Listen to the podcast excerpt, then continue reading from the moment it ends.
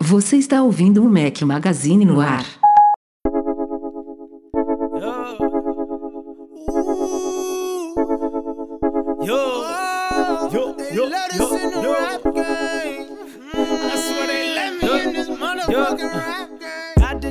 Fala galera do Mac Magazine, bem-vindos ao nosso podcast 491. Se você estiver ouvindo a edição editada pelo Edu Garcia, estamos ao som de Russ, sugestão do Robinho. Não sei se é da seleção brasileira, mas é Robinho.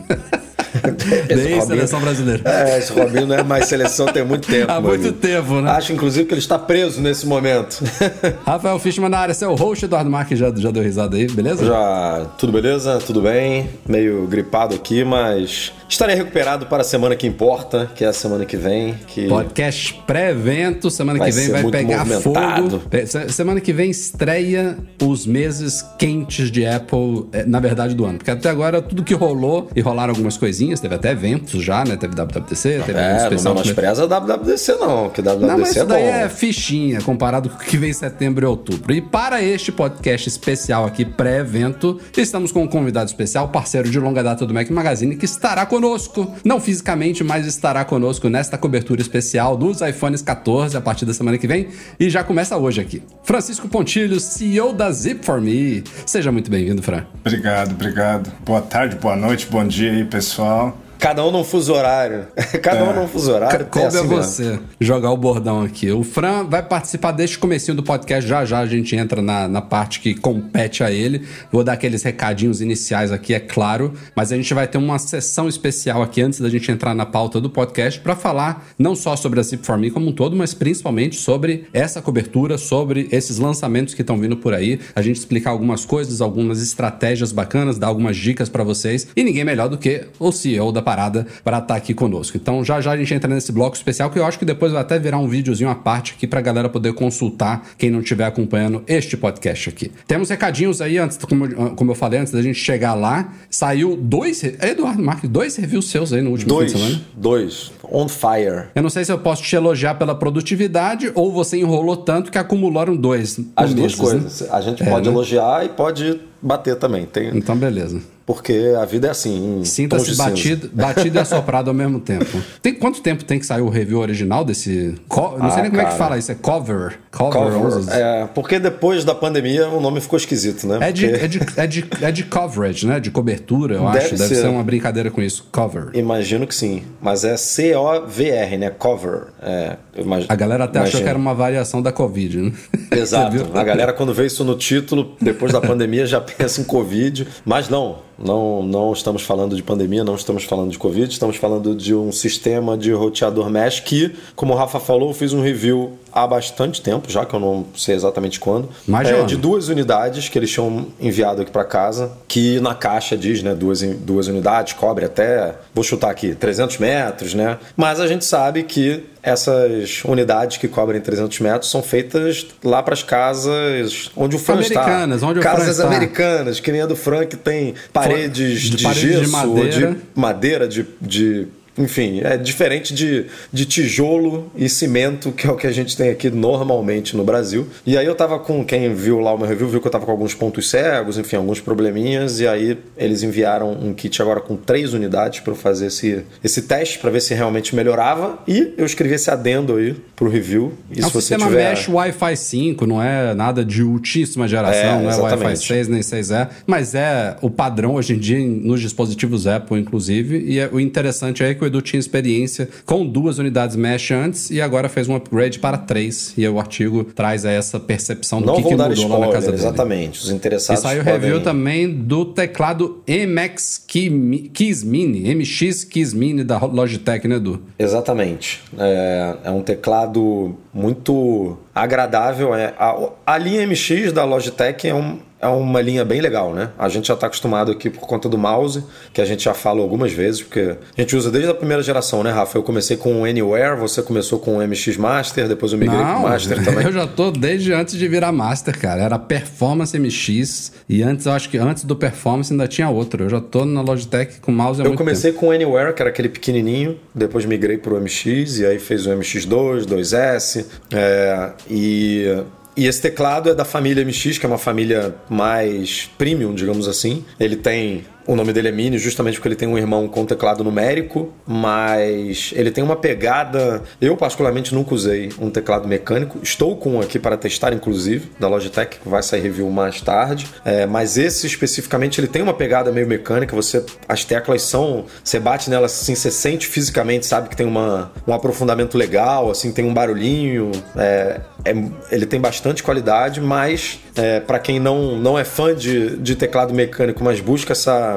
robustez assim, eu acho que ele é ideal, sabe? E aí eu conto no review a experiência de, eu usar pela primeira vez aqui com o meu MacBook Pro um teclado externo, coisa que eu nunca fiz, é, nunca tive essa experiência, foi a primeira, então eu falo dos prós, dos contras, né? E também não vou dar spoilers aqui. Ah, o produto é muito bom, esse spoiler eu posso dar, vale muito a pena se você está interessado em um teclado externo, não tem um preço super caro no Brasil, vira e mexe pinta promoção que a gente divulga inclusive no, no MM Ofertas, mas se você estiver interessado em saber um pouquinho mais, dá uma olhada lá no review que vale a pena. E saíram dois vídeos também lá no youtube.com.br Mac Magazine da semana passada para cá. Fiz um sobre um interruptor HomeKit da Miros, uma das marcas aqui que eu estou usando bastante para fazer automação residencial. Esse é um interruptor para persianas, ou como a gente chama aqui em Portugal, é stores elétricos. Então, consegui automatizar as minhas janelas aqui de casa com esse interruptor bacana aí, HomeKit, nativamente HomeKit. E tem também um vídeo de QA de perguntas e respostas que a gente coletou lá no Instagram com o título título. O iPad OS 16 vai atrasar mesmo? A gente já cobriu isso lá no site e a gente cobre também neste vídeo.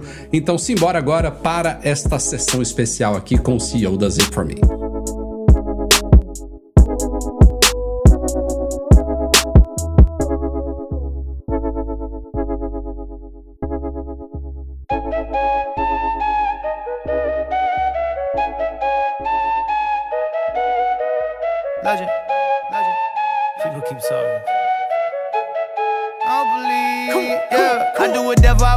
Senhoras e senhores, como eu falei, temos esse espaço dedicado aqui com presença especial do CEO da Zip for Me. Semana que vem, dia 7 de setembro, estaremos juntos fazendo o início da nossa cobertura aí de lançamento dos iPhones 14, do Apple Watch Series 8 e talvez de outras surpresas, quem sabe AirPods Pro de segunda geração e o que mais vier por aí. No dia 7 tem a Keynote, vamos fazer a nossa transmissão aqui pelo YouTube, live com o apoio da Zip for Me para vocês, trazendo comentários, tradução em tempo real. No dia 9, dois dias depois, na sexta-feira, é quando deve começar a pré-venda desses produtos. Isso daí já é uma data muito importante para a gente discutir aqui, porque é nos primeiros minutos dessa pré-venda que normalmente você consegue garantir dispositivos para entrega na sexta-feira seguinte, que é o dia 16 de setembro. Então, 9 de setembro é o que é esperado para a pré-venda, 16 de setembro é o dia que as as primeiras unidades, os primeiros lotes vão ser entregues a consumidores. É, e no dia 16 também estaremos juntos fazendo essa nossa cobertura completa aí com unboxing e hands-on dos dispositivos. Mas, Fran, vamos agora direcionar esse papo aqui para a galera que quer ter a oportunidade de pôr as mãos num iPhone 14,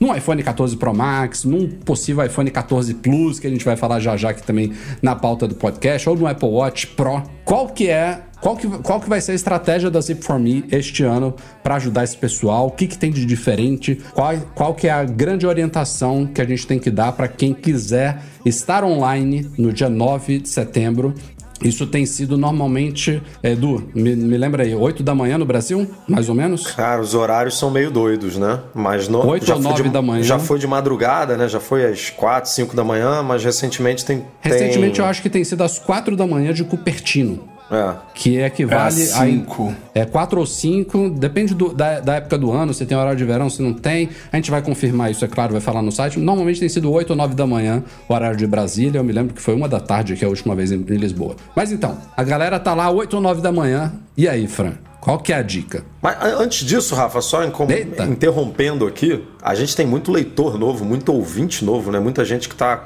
que conheceu o Mac Magazine agora. Oh, é bem lembrado é, isso. Tem gente que, obviamente, já acompanha a gente há muito tempo e já conhece a Zipform, já sabe o que, que a Zipform faz. Mas eu acho que vale a pena uma pequena introdução aqui explicando Boa. o que, que é a Zipform, né, Fran? O que, que a Zipform faz, como ela já ajuda né, as pessoas que estão aqui no Brasil a comprar produto e como ela vai ajudar. Depois a gente vai explicar aí é, no lançamento do iPhone. Muito bem pensado. Realmente é importante a gente trazer isso. E, assim, a Zipform, ela basicamente ela faz o papel do seu endereço aqui nos Estados Unidos. Né? Quando você fizer um cadastro no nosso site, a gente vai entregar um endereço aqui nos Estados Unidos para você e esse endereço vai te permitir comprar várias coisas, inclusive Apple Products, né? Produtos da Apple. Então, esse é o nosso trabalho. A gente recebe o produto aqui por você, prepara ele para o envio e vai enviar ele no, no, Brasil ou em qualquer lugar do mundo que você quiser receber esse produto. Agora, em relação ao iPhone 14, né? Esse ano a gente de decidiu mudar um pouquinho a estratégia. O ano passado nós fizemos as compras é, todas online e esse ano a gente decidiu que a gente vai fazer isso presencialmente, em loja, tá? Então, é, vou começar assim. Para quem tem histórico de compra com a Apple, né, para quem já teve aquisições de produto com o Apple ID, quem tem um histórico de compra com a Apple, a chance dessa pessoa conseguir comprar e entregar aqui, então fazer a compra durante a pré-venda e ser um dos primeiros a receber é muito alta. A, a, dica que eu dou é: se você quer o iPhone e quer comprar durante a pré-venda, faça a compra direta, manda entregar aqui. Só, só para explicar aqui, dar um pause, porque realmente a gente não está contextualizando muito. O que, que acontece? Nessas épocas, principalmente em épocas de lançamentos, que o volume de vendas é muito grande, que chegam trocentos e trocentos pedidos por segundo, é, não é à toa que a gente está falando aqui que você tem que estar online ali no momento que a pré-venda foi iniciada. A Apple, ela meio que ela eleva o nível de verificação de compras no momento da, da, da aprovação do crédito ali do seu pedido. Todo, todo, todo e-commerce faz uma verificação né, do seu histórico, tem uma série de checagens lá contra fraude, contra não sei o que. E nesses momentos de lançamentos, a Apple ativa provavelmente um modo especial lá que pode bloquear envios não para Zip4Me, para empresas de redirecionamento como um todo, porque existem outras também do mundo inteiro. Então, esses endereços é, do tipo de redirecionador como a Zip4Me, eles às vezes, não necessariamente são, eles podem ser é, bloqueados na compra e aí a Apple cancela a sua compra, você recebe obviamente seu dinheiro de volta, mas o produto não é enviado para o endereço. Muita gente tem sucesso nesse processo, especialmente como o Fran falou, se você já tem um histórico no seu ID Apple, se você já esteve nos Estados Unidos, já comprou coisas e mandou entregar no hotel, na casa de alguém, se você já é, assina serviço da Apple, enfim, se isso não é uma conta que foi recém-criada, ah, criei meu ID Apple para essa pré-venda, dificilmente você vai ter problema. Mas, se você quiser garantir 100%, ah, não quero correr esse risco, precisa garantir meu iPhone nesse dia, não quero ter surpresas, aí tem a nova, a nova estratégia aí que o Fran vai explicar agora que vai acontecer presencialmente. E foi bem colocado isso, Rafa. É, então, a chance de uma pessoa que tem um histórico com a Apple conseguir comprar é muito grande. O cara que vai abrir um Apple ID para comprar o iPhone 14 ou é a primeira vez dele comprando alguma coisa na Apple, entra a próxima recomendação, que é fazer a compra assistida, né? que é o, o, processo que a gente vai comprar o produto aqui para você. Tá? Só que o ano passado a gente fez todo esse processo online e esse ano a gente está mudando para fazer a retirada em loja. Então o que, que a gente vai fazer? A partir do momento que a Apple anunciar a, a data oficial da pré-venda, né, que a gente acredita que vai ser dia 9, nós vamos começar a aceitar os pedidos e todos os pedidos vão entrar numa fila conforme a ordem de chegada. E a partir do dia 16, que vai ser quando de fato a gente vai poder na loja retirar esses iPhones, é que a Zipform começa a ir fisicamente buscar e atender os pedidos por ordem de chegada. E outra coisa que vai mudar por conta dessa mudança de estratégia é porque o, é, é que a gente vai cobrar uma taxa de 5% sobre o valor da compra total. O ano passado a gente conseguia fazer isso online, esse ano a gente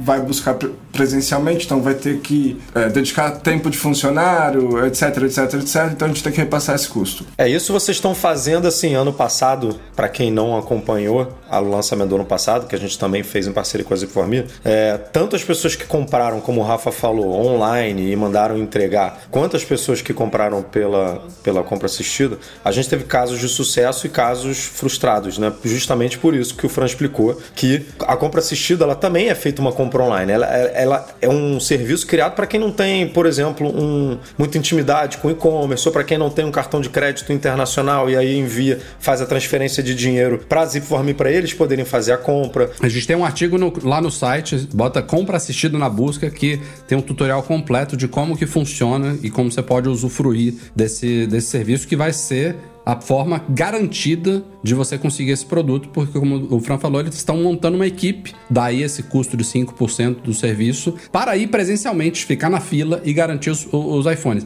Se não conseguir o iPhone na sexta-feira, no dia 16, vai ter outra pessoa lá no dia 17. Se não conseguir no dia 17, vai ter outra no dia 18. E tem um prazo Exatamente. máximo que vocês estão estipulando, é. Fran? Se em 20 dias úteis eu não conseguir comprar seu iPhone, eu te reembolso 100% do valor que você pagou para tentar comprar ele. E, e, sabe o que é legal também? Com, com esse sistema de compra assistida, é possível, inclusive, dar múltiplas opções. Então, vamos supor que eles estejam lá, a equipe esteja na loja e você escolheu, ah, eu quero um iPhone 14 Pro azul de 256. E aí você dá uma segunda. Esse daí tá esgotado, mas você deu uma segunda opção, ó. Se não tiver o de 256 azul, eu aceito o cinza espacial. E esse tem. Perfeito. Então, Perfeito. eles vão ter essa flexibilidade. Se vocês puderem dar duas ou três opções, a taxa de garantir mais cedo possível é, é maior muito ainda. maior. É muito maior. Até porque tem as cores preferidas, né? O ano passado foi o, o azul, esse ano provavelmente vai ser esse novo é, roxo aí. É. Então, é o que mais acaba. Esse daí, né? esse daí é, o, é, o, é o iPhone Special Edition da Zip for Me, é o roxo. É. é. Mas é isso, né? Porque assim, é, lançamento de Apple, e a gente que faz essa cobertura há muitos anos, é disputado todos os anos, né? É, antigamente era pior, óbvio, melhorou muito de lá para cá, mas ainda assim é disputado, né? Ainda assim nos primeiros dias, principalmente, depois de duas semanas, três semanas, pode até ser que dê uma melhorada, mas na pré-venda e na primeira semana é muito disputado, então é muito. se você faz questão de ter nessa semana e muita gente faz, né? Porque muita gente está esperando esse produto há bastante tempo, muita gente deixou de comprar o iPhone 13 há, sei lá, quatro meses, seis meses esperando o 14 e quer botar as mãos o mais rápido possível. Então a Zip4Me criou essa estrutura, montou essa estrutura justamente para tentar garantir garantir é, o máximo possível que você coloque as mãos no aparelho o mais rápido possível. É Exatamente. garantido? Não é porque a gente está falando de Apple. E Apple é uma empresa muito complicada. Mas os caras estão fazendo tudo possível para que isso aconteça. E, como o Fran falou, se em 20 dias é, isso não acontecer, você ganha o seu dinheiro de volta é, sem problema nenhum. Agora, se você já é cliente da Zipform há muito tempo, já fez compra, já comprou na Apple, já recebeu no Zipform, se você tem essa intimidade com a plataforma, com tudo, você pode comprar numa boa o seu produto como você sempre comprou. Não tem problema nenhum. A compra assistida é para quem realmente quer ter praticamente certeza de que vai receber é, o mais rápido possível, sabe? Então, essa é a nossa Pode. dica, né? Vou começar a lançar aqui, vai, vai depois pescando outros. Uhum. O Leonardo Viela falou, falou, Vilela, desculpa, falou aqui que teve uma compra cancelada porque colocou a entrega que o endereço da Zip for Me era comercial e colocou o nome deles. E aí depois repetiu sem colocar o nome da Zip for Me e passou. Isso é realmente uma coisa que não deve ser feita, né? Exatamente. Endereçar comercialmente para Zip for Me. Exatamente. Outra dica que a gente passa aqui é uma das coisas que é, uma, é um pré-requisito quando você vai enviar uma compra aqui é colocar o número da sua caixa de correio, né? Ou o número da sua suíte, né? Algumas pessoas chamam assim. Para produtos Apple especificamente, a gente pede para que você não faça isso, para que você mande sem o número da sua caixa de correio, o MCC, porque isso é um fator é. que aumenta o, a, pro, a probabilidade dessa compra ser cancelada. Então, quando a gente receber essa compra aqui, você vai ser notificado, né? A Apple avisa, aí você entra em contato com a nossa equipe de atendimento, manda o comprovante dessa compra, né? Pra gente ter certeza que é sua, né? O número da caixa de correio e a gente vai cadastrar isso para você.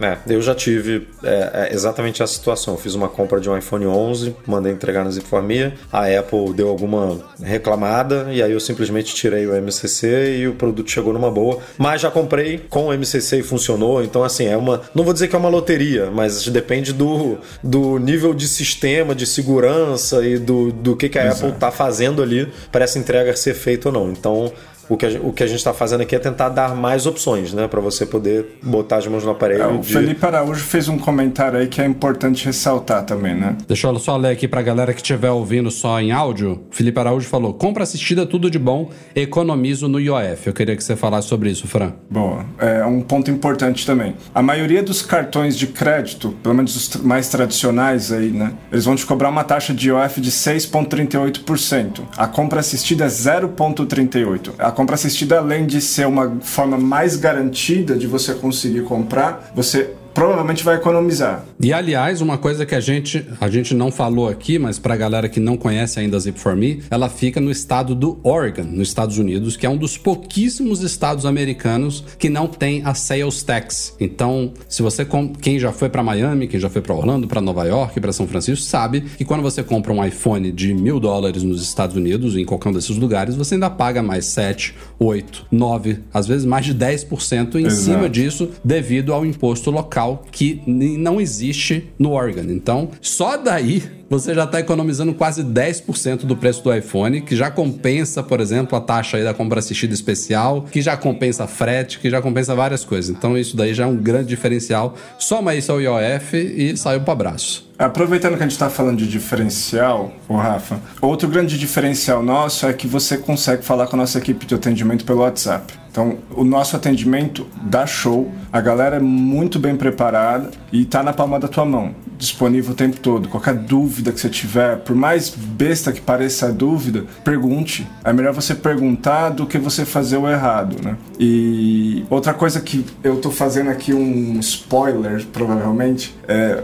para os iPhones os novos iPhones, a gente já vai estar tá com um novo sistema implementado. Eu vou explicar isso aqui. Hoje, todo envio que você faz daqui da Zip4Me, ele sai daqui, vai para Miami, Miami, Brasil. A partir de 10 de setembro, todos os envios vão sair daqui de Portland direto para o Brasil. Uh. Nós estamos fretando já a aeronave daqui para o Brasil. Tá? Então isso vai diminuir bastante o tempo de trânsito, os, os, produtos vão chegar no Brasil mais rápido e também a confiabilidade do, do processo, porque não passa em várias mãos. A uhum. gente vai uhum. fechar o pallet aqui e quem vai abrir no Brasil é o correio. Né? Então isso também é um ganho muito bacana para gente. E aliás, falando em Miami, Dofra, a gente você citou muito bem aí que a Zip4Me começou como um redirecionador de encomendas dos Estados Unidos para o Brasil, mas hoje manda para o mundo inteiro. E Exato. outra coisa que ela faz também aqui, que o Leonardo Vilela colocou aqui, que a gente já usufruiu e vamos usufruir daqui a um mês no MM Tour de novo, é essa questão aqui. O Leonardo Vilela falou que a Zip4Me é ótima para aproveitar Black Friday nos Estados Unidos.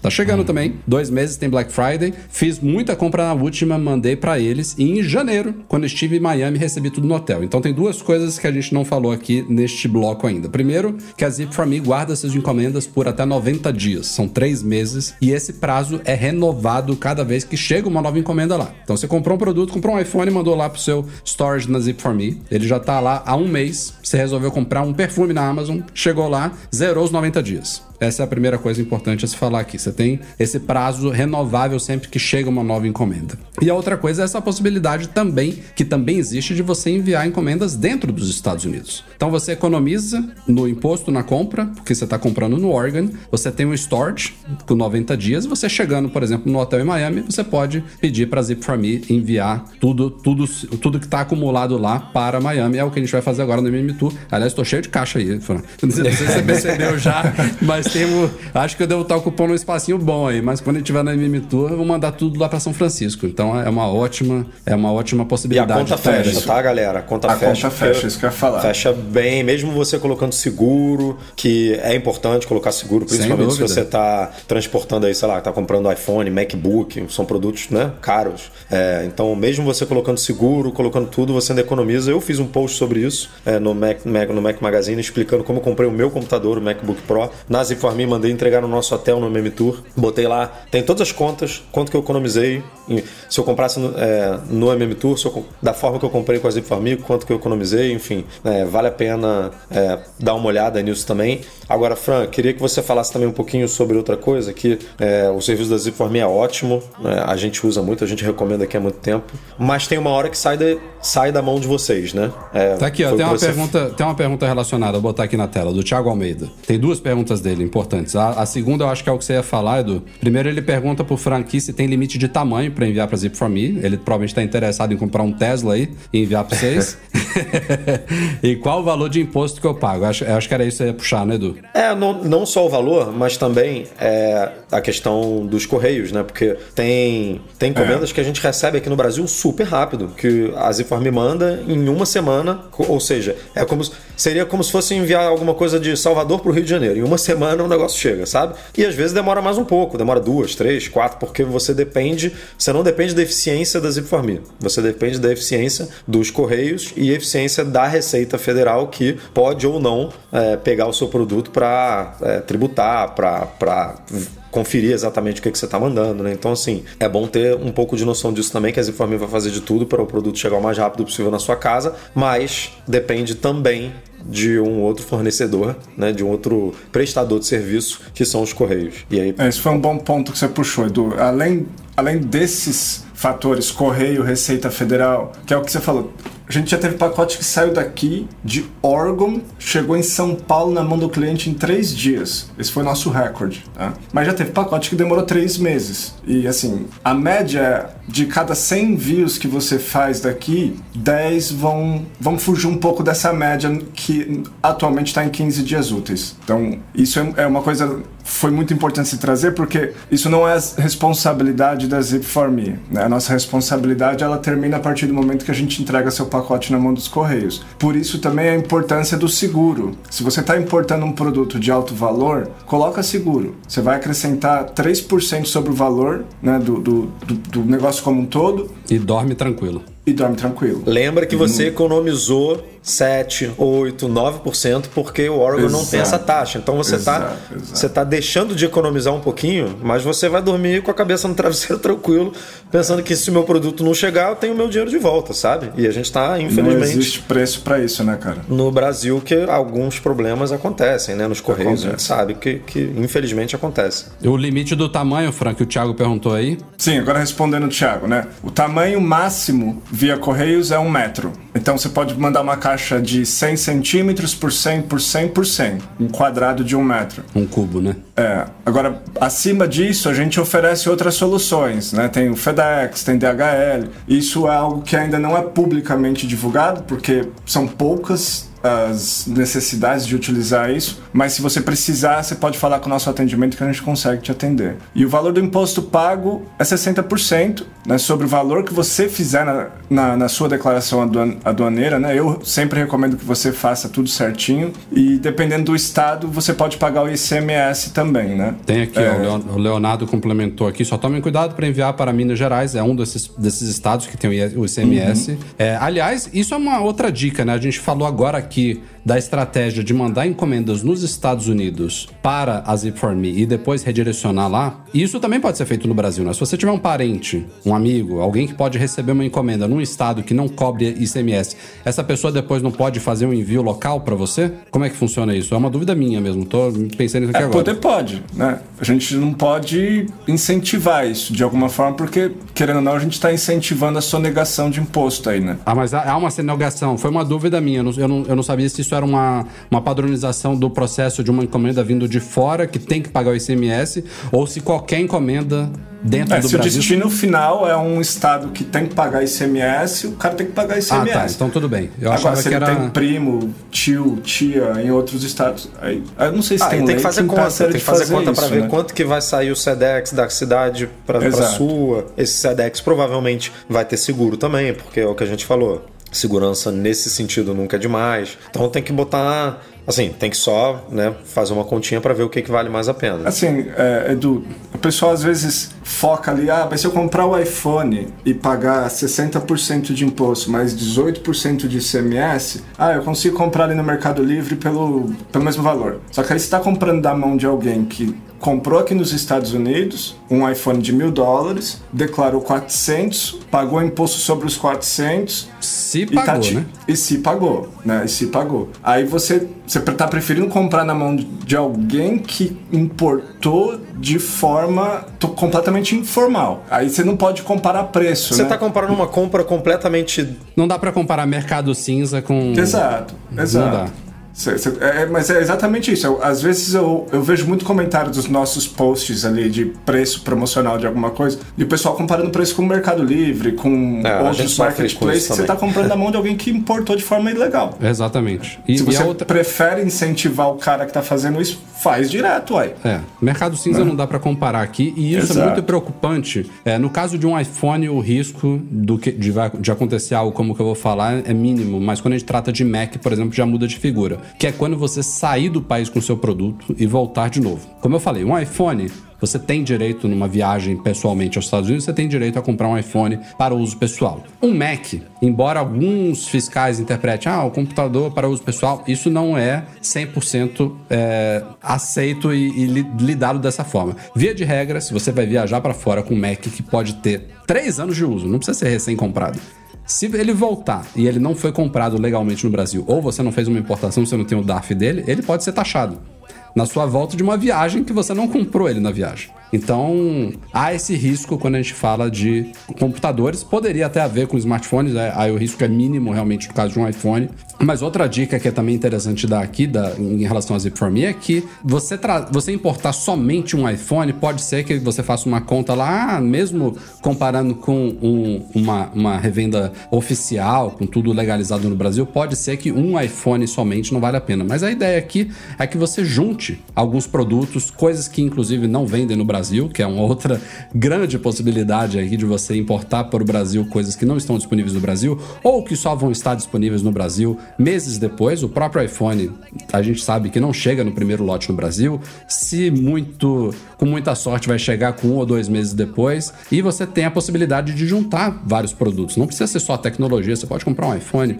um perfume, roupa, brinquedo, e aí você ainda economiza no frete, porque eles vão juntar isso tudo numa caixa só e você vai mandar tudo de uma vez só para sua casa no Brasil. Então é uma outra forma aí de você fazer esse processo de importação valer ainda mais a pena. É, quando a importação é feita dessa forma, não existe importação que não vale a pena. O cara fazendo uma importação bem feita, utilizando bem o frete, né? Quando a gente fala utilizar bem o frete, eu, tipo, um iPhone na caixa, você vai pagar duas libras, só que você tem espaço naquele mesmo envio para colocar a capinha do iPhone, um, um extra, é, um MagSafe extra, uhum. uma, coisinha ali aqui, não sei o que, MyTag, exato. Ó, tem um super chat aqui, ó, do Fábio Suekichi Kuzumoto. Veio separado aqui. Boa noite, minha filha está nos Estados Unidos. É, é VA, o que é Virgínia? Vancouver? Não, Vancouver é Canadá, né? Eu não sei. É, VA eu acho que é Virgínia. É. Compensa comprar usando meu endereço na Zip4Me e redirecionar para, os para o outro endereço dentro dos Estados Unidos por causa do imposto zero? Qual a taxa de serviço? Essa questão do imposto zero, é a gente já a gente falou.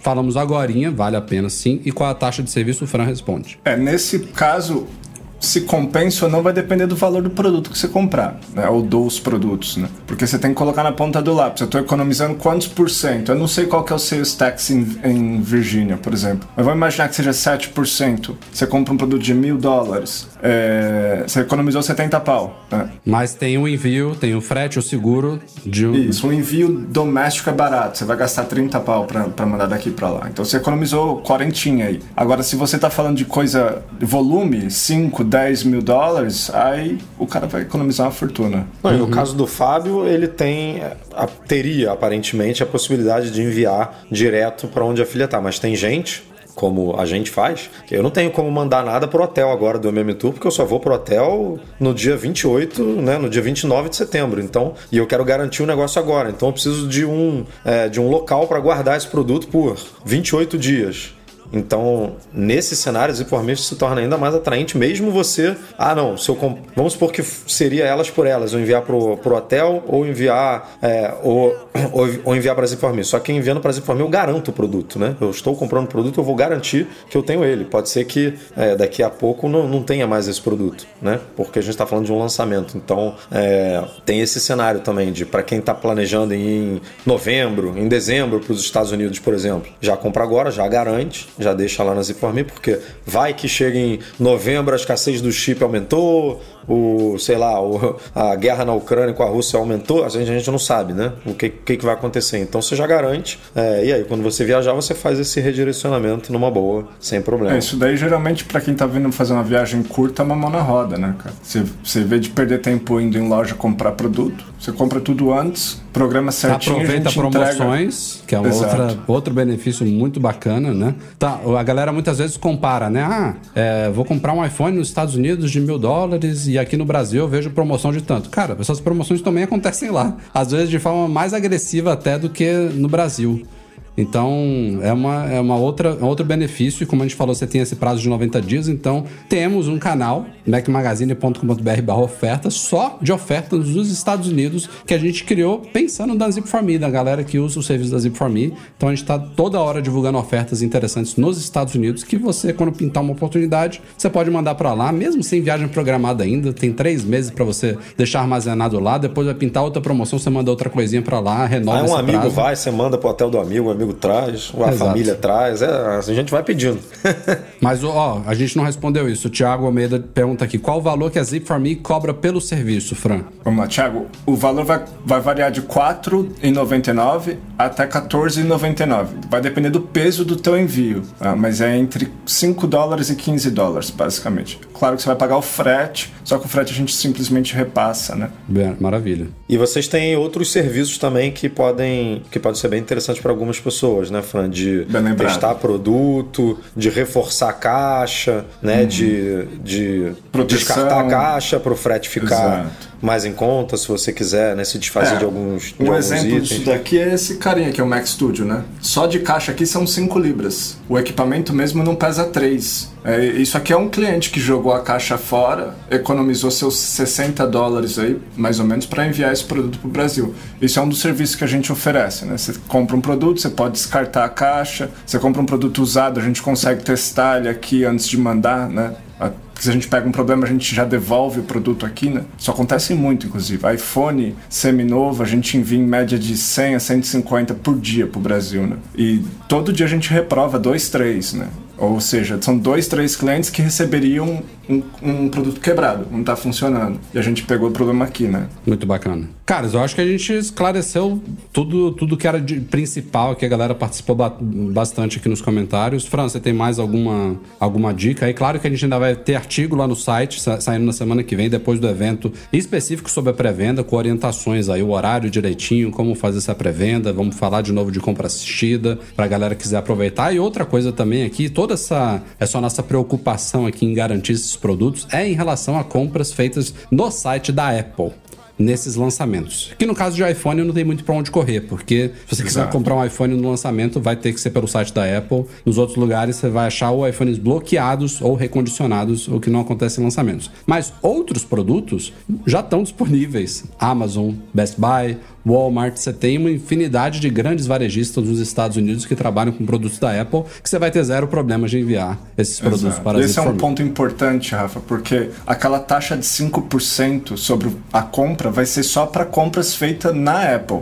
Se você quer comprar, por exemplo, um AirPod, no site da Apple ele está disponível, mas na Amazon também. Na Amazon eu não vou te cobrar essa taxa de 5%. Exato. Então compra na Amazon. Ah, O Apple Watch, o MacBook, o Mac Mini, tudo isso vende nesses iPads. varejistas aí, né? Então, a, o, o meu recado aqui é assim: se você vai comprar um iPhone, é, se eu esquecer alguma informação aqui, a gente gravou um vídeo, tá no nosso canal do YouTube já, é, youtube.com.br zip4me, né? E lá eu pontuei tudo que você precisa saber para comprar o iPhone 14. Então, se eu deixei alguma coisa de lado, assista o vídeo lá. Além disso, utilizem o nosso atendimento que o pessoal lá dá show. Maravilha. Obrigado, Fran. Obrigado pela sua vocês. participação. Parabéns aí pelo trabalho. É um prazer ser parceiro de vocês e de estarmos Igualmente. juntos novamente nessa cobertura que vai ser show de bola. A gente vai falar muito sobre o serviço de vocês e esperamos ajudar a galera que quer ter esses produtos em mãos é, o mais cedo possível é, com essa parceria aqui. Contem com a gente, gente. Obrigado aí. Abração. Valeu, Fran. Abraço. Abraço.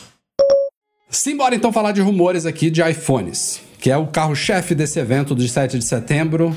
Para quem está perdido aí, evento Far Out, Vamos Longe foi traduzido, 7 de setembro, quarta-feira, feriado no Brasil, 15 para as 2 da tarde, horário de Brasília, já estaremos ao vivo no YouTube fazendo essa transmissão para vocês, com nossa tradução e comentários em tempo real do evento. E vamos falar aqui de rumores variados que pintaram sobre os iPhones 14, é, tanto os modelos normais quanto o Pro, nesses últimos dias aí. Tem muita coisa pra gente falar aqui, então vamos por partes, que nem Jack. Ah, meu Deus do céu. Todo, todo ano, pré-evento. Vamos lá, o Tem principal. muito rumor, rola essa piadinha, cara. O principal. Rafael, Porra, cara. Vazou uma coisa que já foi corroborada por Mark Gurman, da Bloomberg, que é, assim, um vazamento que algumas pessoas podem achar irrelevante, mas eu considero ser uma coisa significativa em relação aos iPhones, Pô, que muda muda, com- uma percepção que muda a gente tinha sobre os modelos. Pro completamente, Edu? Completamente. Outra parada. A gente já há muitos meses que já vazou a parte do hardware dos iPhones 14 Pro e 14 Pro Max, o Note vai dar lugar a um hole punch duplo, a dois furos lá, um mais esticadinho, oblongo, pílula e outro furinho do lado, circular. Em todos os mockups, a parte que vazou disso daí foi a parte de hardware. Então, isso já tem muitos meses, já se sabia que ele vai ter no, na tela OLED dele esses dois recortes, um mais compridinho e à direita um círculo. E aí todo mundo imaginou que a Apple faria, não, não preencheria isso daí. Todo mundo não, né? Porque teve gente que levantou essa hipótese. Inclusive, nosso amigo Om- Omar. Não, vamos dar crédito, Omar, É. do TC aí, que já participou do, do podcast aqui. Em abril, cara. Abril. Abril, a gente tá em setembro. Jogou em um abril tweet. o cara soltou essa. Sabe mais que a gente, pô. Palpitando que vai acontecer o que o Mark Gurman disse que vai acontecer. Vazou essa semana, o Gurman é, confirmou que a Apple vai preencher esse buraco entre os dois furos com software. Então, visualmente vai ser uma grande pílula ali esticada.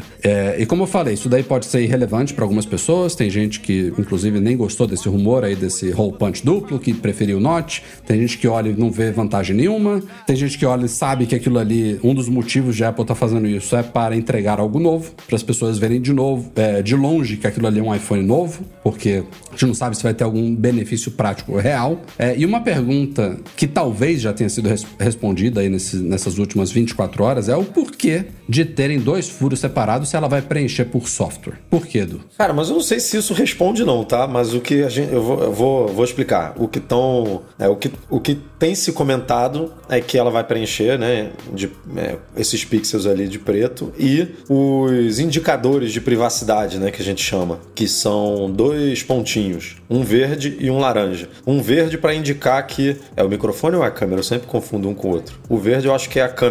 Eu né? acho que é a câmera, porque é, no Mac. Porque a câmera do Mac, câmera- né? Eu é. acho que o verde é a câmera e o laranja É é, o microfone. microfone, ou vice-versa, enfim, não vem muito ao caso aqui o que, que cada um representa, mas Ah, tá, tá o Mac agora aqui o laranja aparecendo, que é voz. É, o- é o QuickTime que tá rolando aqui agora. então é isso. Verde para verde a câmera e laranja para voz. E quando você tá com câmera e voz, por exemplo, fazendo uma videoconferência, ele fica um, um só, né? Aliás, eu acho que é laranja, ó. Porque eu tô com vídeo ligado aqui, né? Vídeo e voz. Então o laranja ele representa é, os dois. esse- ele, não tá, ele não tá mostrando verde porque a gente não tá usando a câmera do Mac, cara. Eu tô então usando pode a, ser a isso, câmera é. externa e você tá usando o camo. Então, isso confunde, tá vendo? Justamente porque quando você tá usando é, voz e vídeo, ele, ele usa o mesmo espaço ali, né? No iPhone hoje para Então ele acende ou um ou outro. Então ele quando fica você tá bem dois... à direita do Note, né? É. No cantinho. E aí a ali. Apple vai levar essa sinalização, digamos assim. Que, aliás, eu vou dar crédito também aqui, não nominal, porque eu não me lembro quem foi, mas quando vazou o rumor de que a Apple iria preencher o espaço em preto, teve um leitor nos comentários do nosso post, um dia antes ou horas antes, que pintou outro rumor sobre essa sinalização. Ele falou: Ah, a Apple deveria usar o espaço entre os dois buracos para botar os, os- as bolinhas lá de sinalização. O cara, o cara matou. E aí a gente vai ter isso, e aí, por conta desse espaço, a gente vai ter as duas bolinhas funcionando simultaneamente quando necessário, né? Então você vai ter o verde e o laranja ali, quando você estiver usando o microfone e a câmera, as duas, uma em cima e embaixo ali, funcionando. Agora, não precisava você fazer isso dessa forma. Você, ela poderia ter o recorte, digamos assim, se a Apple quisesse, né? É, Recortar ela, ali. ela não separou pra isso, né? e botar duas, duas luzezinhas ali pra fazer isso, sabe? Não, não, não precisa. Ah, vou escurecer aqui, né? Vou. Ah, você acha que ela poderia ser. Você acha que as luzes poderiam estar dentro do Note? Exatamente. Poderia ser um recorte em forma de pílula, Ó, digamos assim. Fábio K tá dizendo que foi ele que comentou dessa possibilidade. Aí, não- Então, Vou acreditar tá. em você, viu, Fábio? É isso aí, a gente acredita nos nossos leitores.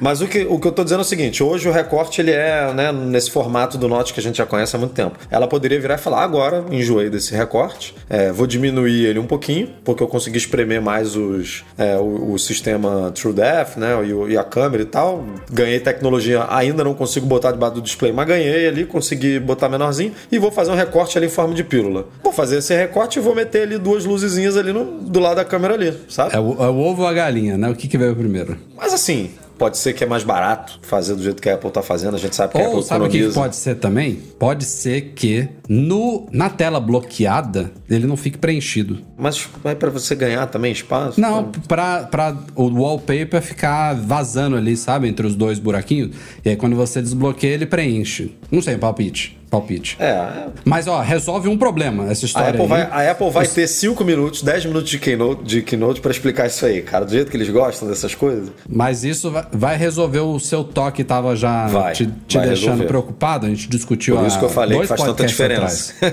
Porque o Edu tava hiper preocupado aqui, não ia Hiper, conseguir pô, dormir. Não tava nem dormindo, não tava nem É. dormindo, Jesus. Porque a câmera ia ficar desalinhada, porque esses, esses dois furos, eles iam ficar, eles vão ficar, né, centralizados em relação às bordas do aparelho, mas como um deles é maior, a câmera que fica naquele furinho circular, ela ficaria um pouco deslocada para a direita. A Apple preenchendo a pílula, a pílula em si vai ficar toda centralizada. Porque assim, hoje a câmera já não é centralizada, né? Se você olhar o seu iPhone, se É, você ela tá pegar o dentro Note, do Note à esquerda, né? ela, tá à vai até esquerda mudar do Note. direita, né? Ela não tá no meio. Só que pouco Ela importa. vai, ela vai vo- inverter de, de lugar. É, vai, vai, porque vai você vê direita. um recorte preto ali, então você não fica olhando, "Hum, deixa eu ver aqui onde é que tá a câmera. Mas se tivesse desse jeito que o Rafa falou, você ia ficar olhando pra câmera. É, não que isso faça alguma diferença, porque eles posicionam a câmera de um jeito, né? Ela tem uma abertura, um ângulo que pega. Não, não faz pega- diferença nenhuma isso. Não, Não não, nada. É mais por toques, né? De simetria que a Apple tem bastante, né? A Apple é uma empresa que se preocupava com isso. A gente conta. Você lembra dos posts que a gente fazia antigamente da Samsung que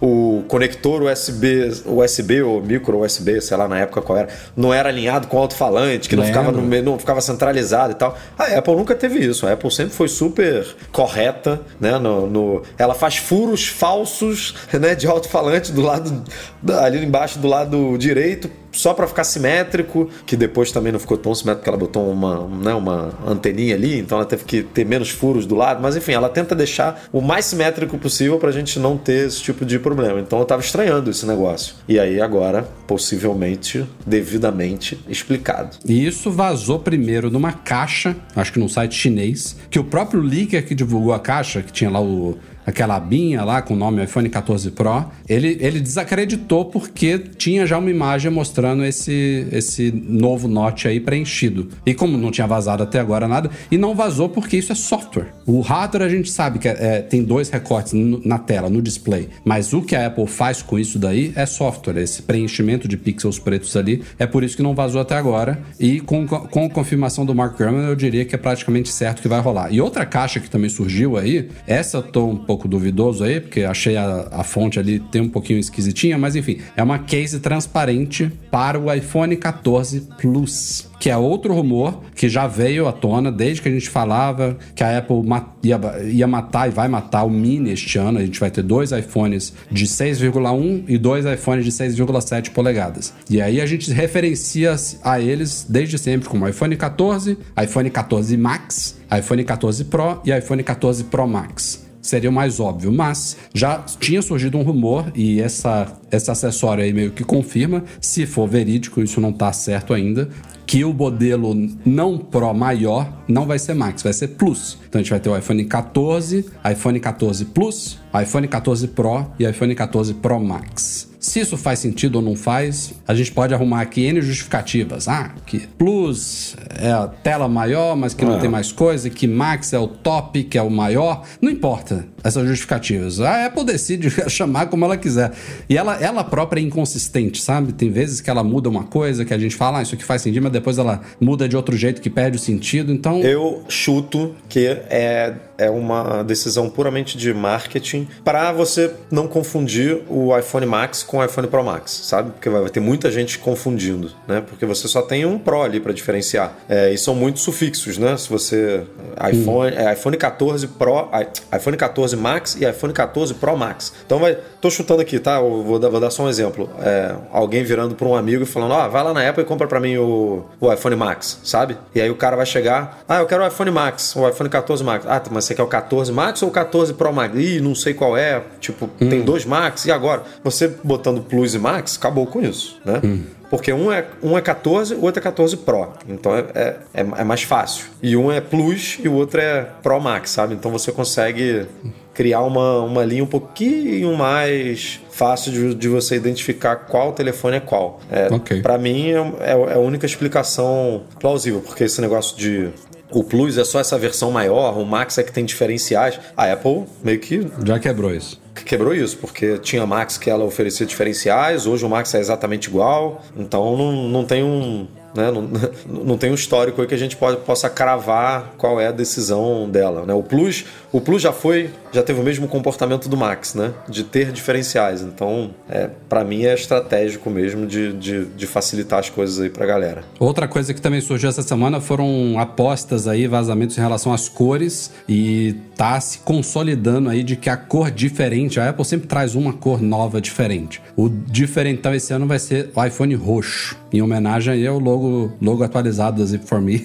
como a gente tava brincando agora há pouco. É, e assim, eu não sou fã de roxo, mas ficou bonito, viu? Se for daquela tonalidade ali, achei que ficou bacana, vai ficar diferente. A dúvida é, a- tem, tem três cores nos modelos Pro, tem três cores que praticamente são garantidas de, de ter todos os anos, que é o cinza espacial barra grafite, o prateado e o dourado. Esses estão fixos na linha, digamos assim. E aí já tivemos anos com Você verde... não acha que a Apple pode trocar pelo meia-noite? Porque ela, ela trocou no 14, né? No O 13, meia-noite ele tá no- no- nos normais, não nos nos Pro, comuns, né? exatamente, no 13, não no Pro. É. Mas no Apple Watch, por exemplo, se bem que o Apple Watch de É aço inoxidável, no Apple Watch de aço inoxidável é grafite também, né? É, eu acho que isso não muda, não. O que muda são essas outras cores. Aí a gente já teve é, verde. Era verde meia-noite? O primeiro? Não, né? Já até esqueci. O primeiro Era meia-noite e agora virou verde alpino, né? É, verde alpino. A gente E agora o azul, é que é meia-noite. É. Na verdade, eles nem chamam de azul, né? Chamam só de midnight. Chama de meia-noite, é. Mas ele tem uma tonalidade meio azul. Meio azulado. Aí a gente teve dois azuis. Teve o azul Pacífico e o azul Sierra. E pela, por esse vazamento, o azul deste ano, se houver, ele vai tender de novo a tonalidade do Pacífico, que eu pessoalmente preferia muito mais do que o Sierra. A, a Apple viu, tudo bem que ela já devia ter planejado as cores do iPhone há bastante tempo, mas o MacBook Air azul sacudiu, né? A galera curtiu, apesar de deixar marcas de dedo e tudo. A galera gostou muito dessa tonalidade mais escura e tal, né? Então faz sentido a Apple voltar a oferecer um azul mais escuro no iPhone também, até para ter uma sinergia aí na- nos produtos, né? A Apple oferece isso e aí é meio curioso, porque O azul Pacífico do iPhone é muito mais azul do que o MacBook Air Midnight. É. Ele é azul. É. O MacBook Air tem uma. A depender do ângulo da luz que você coloca, você vê uma tonalidade azul ali, mas bem acinzentado, sabe? Não tem nada a ver Mas com as azul tonalidades Pacífico. são diferentes, né? Eu, por exemplo, aqui tô com. Eu tenho um Apple Watch verde. E esse verde do Apple Watch não é o mesmo verde do iPhone. É, eu, eu tenho um Apple Watch Midnight e, e, pô, eu nem vejo azul aqui, cara. Ele é bem, bem É, próximo o- de. Se você de botar esse. Esse Apple Watch verde aqui com uma pulseira preta, dificilmente você vê, sabe? Assim, eu. É bem sutil. O é dono sutil. vê porque o dono sabe, sabe? Mas você tá na rua assim andando com os amigos e tal, não, não- é difícil perceber. É vendo. É, e o iPhone é mais fácil de perceber, né? Eu acho que a Apple faz uma cor no iPhone que você realmente perceba, você, você consegue perceber que ela, que ela é um pouco diferente, sabe? Mas vamos ver. Porque a, a Apple tem, tem acertado, né? Até o azul Sierra que você não curtiu muito, eu acho que ele fez um certo sucesso, né? Eu diria que ele é, É, não, eu falei minha opinião. é, Tem eu diria que ele que, é um dos mais ele. vendidos. Eu diria que ele faz um, assim, Sem dúvida. a galera curtiu. Então a Apple tem acertado. E pra fechar essa bateria de rumores de iPhone aqui, que é o primeiro pauta desse podcast, Ó. aumento de preços poderá ser menor do que o esperado. A gente já tá falando que pode ter, não estamos falando de Brasil não, falando dos Estados Unidos, pode ter aumento de preço na linha. Já começa com o fato de a Apple tá matando o Mini. Então, pensem que o iPhone não Mini, o iPhone 13, ele continua, ele pode continuar no mesmo patamar, mas ele já era 100 dólares mais caro do que o Mini. Então, a linha simplesmente com o fim do Mini já fica mais cara, porque o iPhone, vamos chamar já de 14 Plus, ele vai custar cerca de 100 dólares a mais do que o iPhone 14 puro. Então você já elevou ali. Mas além disso, fala-se em reajuste, especialmente nos modelos Pro, que poderia ser de 100 e agora tem uma firma de análise falando em 50 dólares. e some-se a isso também é um possível upgrade nas capacidades dos iPhones Pro que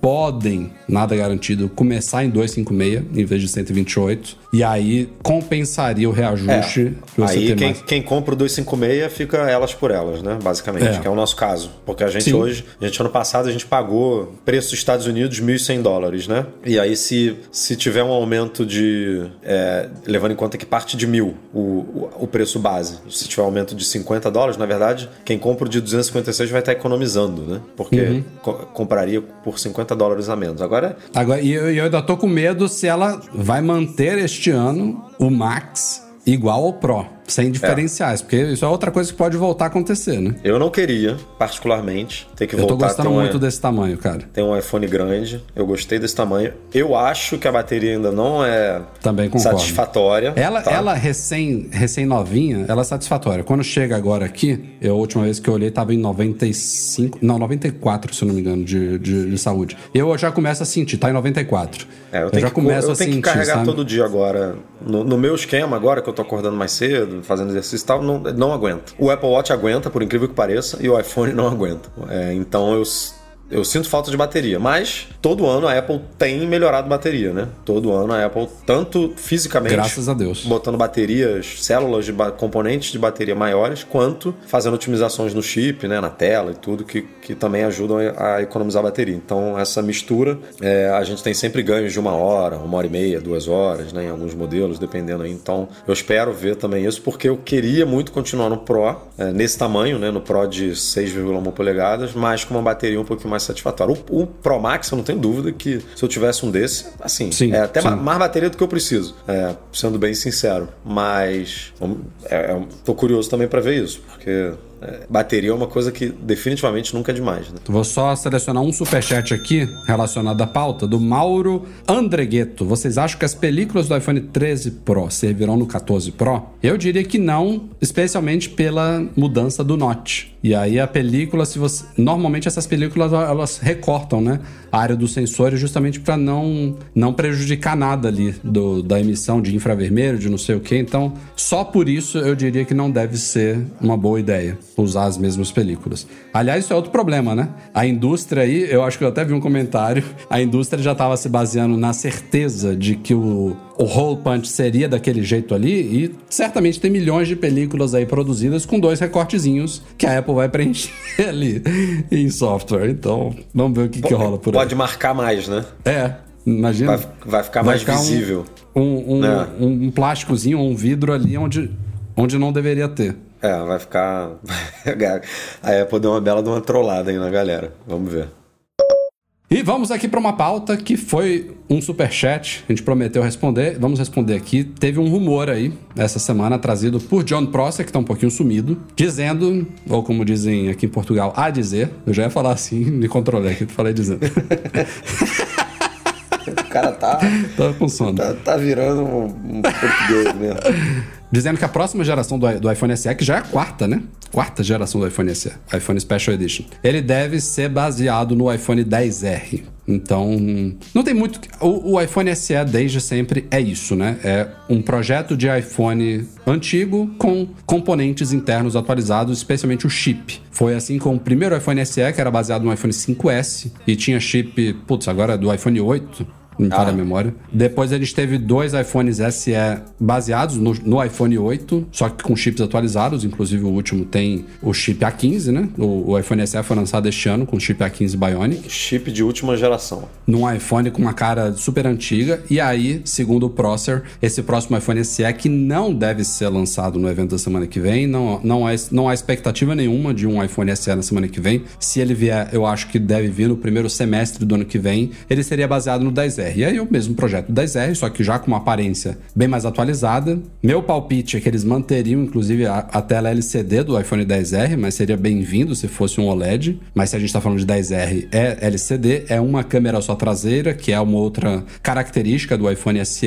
E aí o chip interno, eu não sei se eles atualizariam para o A16 ou se eles manteriam o A15, porque tem esse rumor aí de que os iPhones não Pro este ano vão ficar no A15, só os modelos Pro. Mas eu não vejo muito sentido, né? De atualizar ele, manter o mesmo chip. Eu, por isso que eles esperam tanto pra atualizar, né? Ele vem de 2 em 2, de 3 em 3, né? é, Eu acho pode ser mu- que não venha nem no ano que vem, né? Eu acho Venha que não só vem em ano que vem. 2024. Eu acho que vem em 2024, até É uma porque outro palpite. eu espero que quando a Apple faça essa substituição do iPhone SE, que vem essa quarta geração aí com esse visual, a gente também não tenha mais iPad, assim, né? Que ela também faça esse, esse salto no iPad. Uhum. É, então eu diria que ano que vem ainda é um pouco pensando na linha da empresa, né? A gente ainda vai ter um iPhone, um iPad de décima geração sendo lançado com esse visual que a gente já conhece, isso já está praticamente certo. Então eu chutaria que é, sendo lançado agora, né? Em setembro, ou em outubro, ou em novembro, enfim, sendo lançado no final do ano. Então a Apple provavelmente vai lançar esse, esse iPad de novo, ou no final do ano que vem, ou no começo de 2024. E aí, hum. começo de 2024 seria um bom momento para ela fazer um, um evento, ou simplesmente lançar por é, press release uma nova linha aí de produtos SE, né? Tipo, o iPhone, o iPad poderia virar SE, né? Com, com, com características, é, o iPhone SE novo, enfim, tipo, renovando o visual uhum. do dos modelos de entrada, né? Sim. Ó, a galera tá me corrigindo aqui, o Leonardo Fazanaro e o Victor Dias é, me corrigiram aqui, o iPhone SE de primeira geração tinha o chip do 6S, não do 8. Obrigado aí, gente. É, e o Matheus Bacelar dá uma sugestão aqui que já, já foi discutida também, que eu acho que seria legal. Que o SE sendo um Special Edition e considerando que este ano a Apple vai matar o Mini, ele poderia vir, seja em 2023 ou em 2024, como um Special Edition Mini, né? Seria legal. É, um Special Edition Mini que você, que você tá se referindo é, é no tamanho, né? Porque assim... É. Porque o Mini, ele tem as mesmas especificações. Hoje, né? Hoje ele tem as mesmas especificações do. Não, digo ele, ele usar atual, a né? carcaça né? do iPhone Mini, 5,4 polegadas. É, o SE também sempre se propôs a ser o menor da linha, né? Hum. Ele, ele, a, a, Apple sempre bateu nessa tecla de que você que gosta de tela pequena, né? Você que gosta desse form factor de usar com uma mão só e tal, pode ser uma, uma boa aposta. E agora vamos para outra pauta aqui também, para responder superchats que vieram aqui. Apple Watch Pro. É, a, a, pergunta do, do Marcos Paulo, vou até botar na tela aqui de novo, quais seriam os diferenciais do Apple Watch Pro? É, uma dessas coisas foi discutida em rumor essa semana. A caixa desse Apple Watch Pro a primeira coisa mais significativa é que ela vai ser maior. Então, o Apple Watch Series 7, e isso não deve mudar no Series 8, que também vai ser lançado na semana que vem, ele tem dois tamanhos: caixa de 41 caixa de 45 milímetros. Essa é a medida vertical da caixa, não é diagonal. O Apple Watch Pro ele deve ter uma caixa de 47 milímetros, segundo o vazamento aí, então um pouco maior do que o maior Series 7, Series 8. E a outra novidade aí, que talvez chegue também aos iPhones, é uma conectividade por satélite. E aliás, isso tem gente que acha que o convite da Apple, se tiver alguma coisa a ver com o evento, que às vezes não tem, teria a ver com isso. Porque não só temos estrelas ali, tem espaço onde ficam satélites, como a Apple fez algumas chamadas também ao evento, esse Far Out, ou Vamos Longe, tem umas chamadas no Twitter e no Facebook, tipo. É, é, ready, to, ready for launch, prepare-se para o lançamento, sabe? Tem muitas Aí lá vem um negócio que só funciona com a AT&T nos Estados Unidos. Lá vem, por 10 anos. e pague mais por isso. É, vai ser tipo isso. Mas, assim, eu acho que vai. Isso, independente de ter relação com convite ou não, eu acho que isso deve se concretizar, até porque a gente já viu também a T-Mobile junto à Starlink anunciando um algo similar, que não está disponível imediatamente, mas dizem que eles se anteciparam ao, ao anúncio da Apple para dizer que foram os primeiros. Que é essa questão de você eu ter conectividade, nem que seja limitada, e eu acho que a da Apple vai ser, tipo, para uma mensagem, uma ligação de emergência, quando você estiver sem sinal nenhum, tanto no iPhone quanto no Apple Watch, pode ter a ver com isso. É, e outra coisa que vazou essa semana também, Edu, é que esse Apple Watch Pro pode ser o primeiro a quebrar compatibilidade com pulseiras antigas. Até porque, pô, a Apple. Isso não é muita cara da Apple, é, né? Rolou esse rumor e logo depois o Gurman disse que. É, mas eu, assim, é. O, que ele tá, o que ele falou é que vai dar para você encaixar uma pulseira de um Apple Watch, por exemplo, o Series 7 de 45mm, mas ela não vai ficar perfeita, sabe? Ela encaixa. O mecanismo deve ficar igual. Só que eles, eles eles conseguiram, até hoje, vale lembrar que o Apple Watch maior de primeira geração, que a, que a pulseira é a mesma ainda, se você tiver uma pulseira do Apple Watch original, ele tinha 42 milímetros de caixa. Isso subiu depois para 44 e depois para 45. Então a Apple conseguiu aumentar a caixa do Apple Watch, mexeu na tela, mexeu no formato, deixou mais arredondado e tal, e ela manteve a compatibilidade total com as pulseiras. Passando é, tipo, de 42 para 47 é é isso é que eu tô mágica, falando. Né?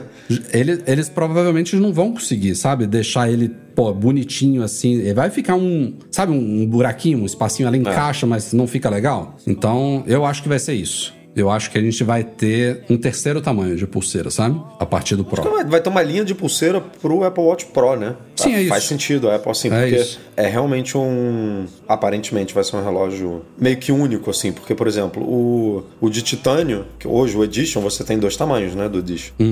Os Você mesmos, tem os mesmos os mesmos tamanhos, exatamente. Só muda o acabamento da O caixa. Pro só vai ser um tamanho, e um tamanho a- aparentemente inexistente. Então, assim. E é Pro, na teoria, para você.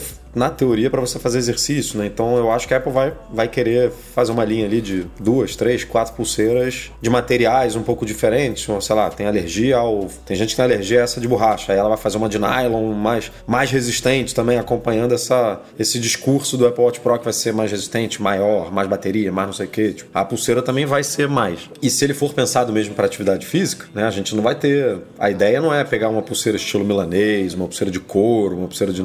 Não, é ter duas, três ali de, de borracha, de nylon, de materiais que combinem com esse. É por isso que esse Apple Watch pra mim não tá fazendo muito sentido, cara. Porque é um negócio pra exercício, mas aí ele é de titânio, sabe? Não, titânio é- ninguém compra isso só pra isso. A pessoa faz exercício uma, duas horas por dia. E o resto Tudo do bem? Rafa, mas, mas assim, é, as pessoas compram um Garmin pra fazer exercício e usam o Garmin o dia inteiro. E o Garmin é um relógio de, de silicone, de borracha, de, de metal também, né? Porque tem, tem um. Enfim, a gente vai ter que ver qual é, qual é a estratégia realmente da Apple para esse relógio, porque assim, ela já O titânio não é, não é focado no propósito de ser um relógio focado em atletas e esportistas. É por ser um material mais leve do que o aço inoxidável e supostamente mais resistente também. Então a ideia é que ele tenha uma caixa maior, provavelmente uma bateria maior, é uma das coisas mais importantes nesse caso, e que seja mais resistente. Então teria uma caixa de titânio, teria um vidro reforçado de cristal safira e não sei o que mais. Aí pode ser um design que favoreça essa resistência, mais quadrado, com uma tela não tão exposta. Isso a gente vai ter que ver na prática, porque diz que esse design vai ser um pouquinho diferente mesmo. Mas de resto seria isso. É, eu, eu acho que ele diferencia-se do Garmin porque é um, é um smartwatch com, com múltiplos propósitos. Você pode estar. E, e, a- e o, e o É, mas o mecanismo- Garmin hoje em dia é assim também, cara. Ele é. Ele é, é, mas o, o super- mecanismo que a Apple fez de pulseira aqui é muito fácil, sabe? Não é aquela coisa assim, porra, que saco trocar de pulseira. É uma coisa tão. Em 5 segundos você troca, sabe? Que não é à toa que tem pessoas que têm coleções de pulseiras coloridas com vários materiais, que o cara tá usando é, uma durante o dia, usou uma pra nadar, depois voltou pra casa, bota uma que ele acha que pro dia a dia é mais confortável e de noite vai sair, bota uma diferente, sabe? Já quer. Já, num, num dia o cara trocou três vezes, não é um transtorno, sabe fazer isso. É, eu, eu tô ainda com a pulga um pouco atrás da orelha aí pra esse lançamento, querendo, porque a gente já, o Michel já fez até post né, no site, tudo. Com, com o lançamento do WatchOS 9, a Apple deu muito a entender de que ela, que ela quer investir nisso, sabe? Tem umas métricas novas ali, uns- umas formas de você monitorar o exercício, fazer coisas que deveriam existir desde a primeira geração de um Apple Watch Nike, por exemplo, que ela tá implementando agora só, que deram a entender que, ó, tá vindo um Apple Watch aí pra, pra essa galera, sabe? Mas deu, Veremos. deu a entender que ela só tá, só botou o Pro ali pra. Sabe a estratégia do, do Apple Watch original? Que é meio moda, meio, né, meio é, edition ali, ouro e tal, tipo, tá botando Pro, mas na real não é um Pro, é só, é só um- uma perfumaria ali. Então, esse é, o- esse é o medo. Ó, como eu falei agora há pouco, tem possibilidade nesse evento da semana que vem a gente ver um sneak peek, uma apresentação preliminar do tão esperado headset de realidade aumentada virtual mista da Apple aí, que não é o Apple Glass. Isso é um projeto mais complexo, aguardado dois, três, quatro anos à frente, que é um óculos mesmo para você usar durante o dia com tecnologias embutidas. A gente tá falando de um headset que vai ter a marca da Apple, vai ter o conceito da Apple, o design aí, alguma coisa diferente do que a gente tá acostumado a ver no mercado. Mas uma coisa que a gente não sabe é como ele vai se chamar. Teve o Gurman até recentemente apostou em Apple Vision, não foi? Ele deu alguns nomes lá, mas eu, eu me, eu me lembro de um. Eu acho que ele focou mais em Apple Vision, que eu não sei se vai se concretizar, mas o que vazou essa semana e foi trazido pela Bloomberg exatamente é que a Apple teria usado uma, uma empresa de fachada aí, com o nome é, genérico, é uma coisa que a Apple faz muito, para registrar uma série de marcas com o nome Reality em vários países. Isso é uma coisa que a Apple já fez com outros produtos. Ela usa uma,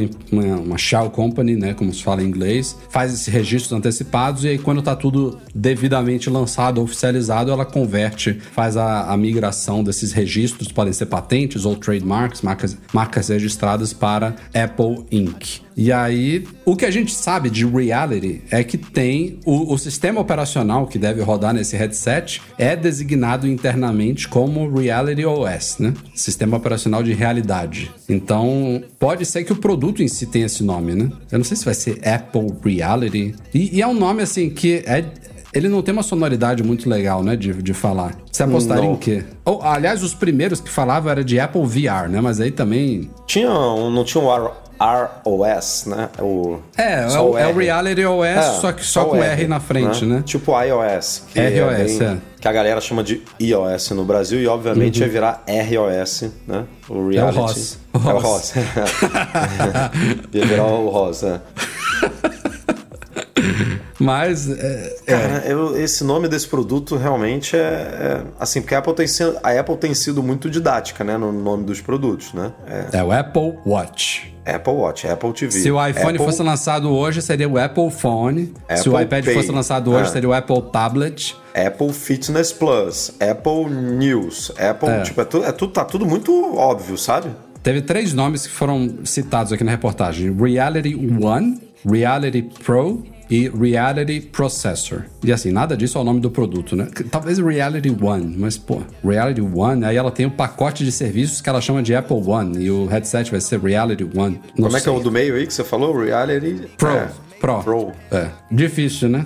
Mas Bem assim, tá difícil. tá rolando coisa, né? Registros e tal. Cê, Mas eu não acho que... que... a gente vai ver sneak peek, não, cara. É isso que eu ia te perguntar agora. Não acho. acho. que não. Não acho que ela vai tocar nesse assunto agora, nesse ano. É, teve teve um palpite do Mint que vai ser num evento em janeiro, não é? É. Ela vai ter que dar um sneak peek, né? Porque a gente sabe qual é o modus operandi da Apple quando ela entra num novo mercado. Ou sneak peek, ou ela anuncia e vai estar disponível para venda meses é, depois. É, mas aí anunciar e meses depois ela. O Apple Watch foi assim, cara. Ela dá tempo pros, não foi, não pros foi concorrentes, né? O Apple Watch ele foi anunciado nesse evento, é, equivalente, né, de setembro, e chegou ao mercado em abril do ano seguinte, não em foi abril, assim? Foi assim. E não foi um sneak peek, foi um, um anúncio antecipado. Não tinham tantos smartwatches no mercado, né? Ela tá entrando. Assim, existiam smartwatches, não tô dizendo que ela inventou o mercado, óbvio que não. Mas não era um mercado como é o de óculos de realidade aumentada hoje, né? Hoje já existe o mercado. A Apple, a Apple assim, ela vai, ela vai chegar com algo diferente que se ela der seis meses, se ela apresentar o produto completo, assim, que nem ela fez com o Apple Watch, der seis meses, oito, oito meses, a galera vai, vai correr atrás, né? E vai lançar, se bobear, coisas antes, de, antes do que ela, porque... É, a não, ser, a não ser que ela tenha conseguido construir um negócio que ela sabe que, tipo, estamos dois é, anos, anos à frente, na frente. Aí, e essas empresas conseguem ter noção disso, né? Elas têm esse... Acho que o Mint que falou isso uma vez, né? Que, ou alguém comentou que, que o Mintico não ia é, dar uma prévia porque a concorrência ia conseguir, ia ter, sim, sim, eu vi, eu né, ia ter ferramentas para criar e aí alguém, algum analista desse, não sei se é o Gurman, o Ross Young, enfim, alguém, um leaker, um jornalista, comentou que, cara, não é o caso porque os caras estão desenvolvendo um negócio que você não tira do papel do dia para noite, não, não é assim. E com o iPhone, que é o maior exemplo disso, é, também foi assim, né? Que a Apple apresentou em janeiro, ele começou a ser vendido no meio do ano. É por isso que a gente está falando, a Apple precisa fazer isso, né? Ninguém consegue apresentar um produto novo é, hoje e amanhã tá vendendo. Tem que passar por uhum. órgãos regulamentares, tem que. É, enfim, é, é, muita coisa que tem que fazer. E com o iPhone foi isso. A gente viu empresas duvidando, né? Você, você lembra das histórias, falando, cara, isso aí é mentira. Pegando um, abrindo, vendo. Cara, como é que conseguiram construir um negócio desse aqui? Porque se tiver um negócio desse, a bateria vai durar duas horas, não vai aguentar. Tipo, duvidaram, né? E pode ser uma coisa nesse nível, assim, de, de, de complexidade e de tecnologia que alguém vira e fala, cara, não, não consigo tirar um negócio desse A parte do hardware eu duvido mais hoje em dia, mas O software é outra história. Mas pensa, por exemplo, ninguém fez um Face ID até hoje, cara, como a Apple. Pode ser uma escolha estratégica comercial. Virar e falar, eu não quero investir num sistema biométrico é, de reconhecimento facial, porque isso é traz N problemas aqui para mim. Mas ninguém hoje, né? Ninguém tem um sistema, nenhum smartphone tem um sistema de biometria facial como a Apple tem. Isso é, né? Quando foi lançado, a, a galera falou, a Apple tá dois anos, esse Face ID tá dois anos à frente da concorrência. Falavam de três, eu lembro é, disso. E, e aí, não, realmente teve um boom de smartphones com Face ID, entre aspas, né? Com reconhecimento facial, e aí era reconhecimento de íris, era reconhecimento de não sei o que, e botava foto na frente, e a foto, né? A foto hum. desbloqueava e tal. E aí a galera falou: não, desiste isso aí, vou botar um, um, reconhecimento de impressão digital mesmo aqui no botão ou, na, ou num determinado local aqui da tela, e é isso e desistiram. É, veremos, veremos, veremos. Eu, é, eu ainda tenho esperança de um sneak peek nesse evento, mas meio que concordo contigo que talvez não seja o momento.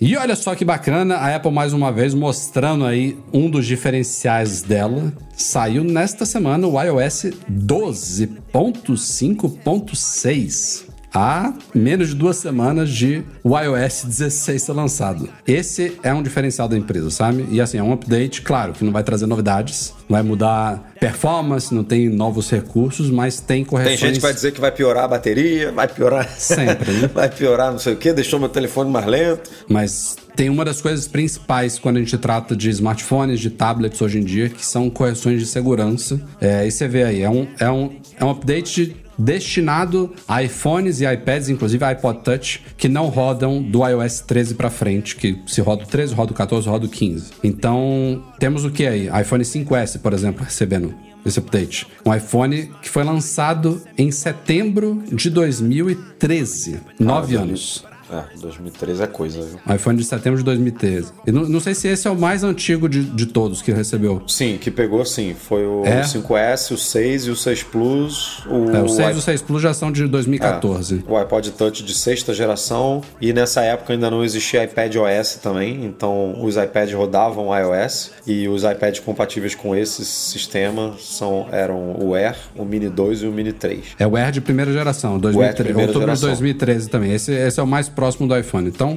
dispositivos de quase uma década, nove anos aí, recebendo update de segurança aí. Na boa. Isso daí é baita diferencial. É uma, é uma coisa que hum, simplesmente só existe na Apple hoje em dia. Não tem nada nem parecido. É, e, e quando a Apple faz isso é porque é, é um erro grave, né? Ela não ia se mexer se fosse uma besteirinha, um negocinho simples. Ela disse que era um problema que envolvia processamento de conteúdo criado com código malicioso e tal, que, e que poderia ser executado é, de forma arbitrária, né? Então, assim, e, e, que, e que teve relatos de que aconteceu no mundo real, né? No mundo. Assim, não era só uma brecha que não foi explorada, a brecha foi explorada. Então, de novo, quando a Apple lança alguma coisa assim para um produto muito antigo, é dever do usuário atualizar para não correr nenhum risco.